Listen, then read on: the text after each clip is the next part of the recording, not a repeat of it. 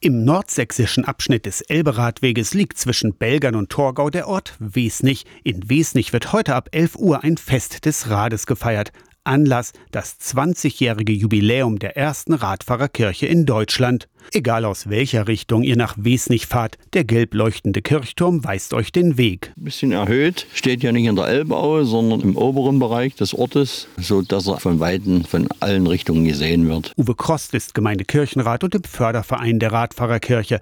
Ende der 1990er Jahre stand die Kirche kurz vor dem Abriss. Die Rettung der Kirche klingt wie ein Wunder. Auf jeden Fall, zur damaligen Zeit hätte nie jemand gedacht, dass diese Kirche wieder saniert wird und in diesen Zustand gebracht wird, so wo sie jetzt eben ist. Nämlich die erste offizielle Radfahrerkirche Deutschlands, seit der Einweihung 2003 zuverlässig geöffnet von Mai bis Oktober.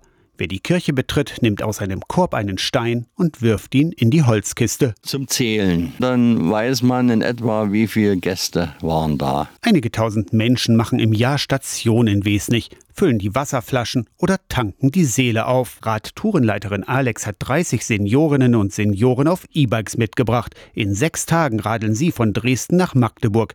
Wesnig ist Pflichtstopp. Das interessiert die Leute. Die Leute aus der Stuttgarter Gegend sind meistens so katholisch, aber die interessieren sich natürlich auch für die Reformation und die reformierten Kirchen. Gleich um elf beginnt in Wesnig das Fest des Rades mit einem Gottesdienst.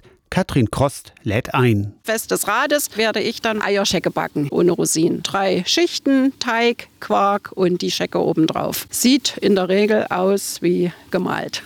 Müssen Sie unbedingt probieren hier in Wesnich beim Fest des Rades. 20 Jahre Radfahrerkirche Wesnich. Um elf geht's los mit einem Gottesdienst. Aus der Kirchenredaktion Torsten Kessler.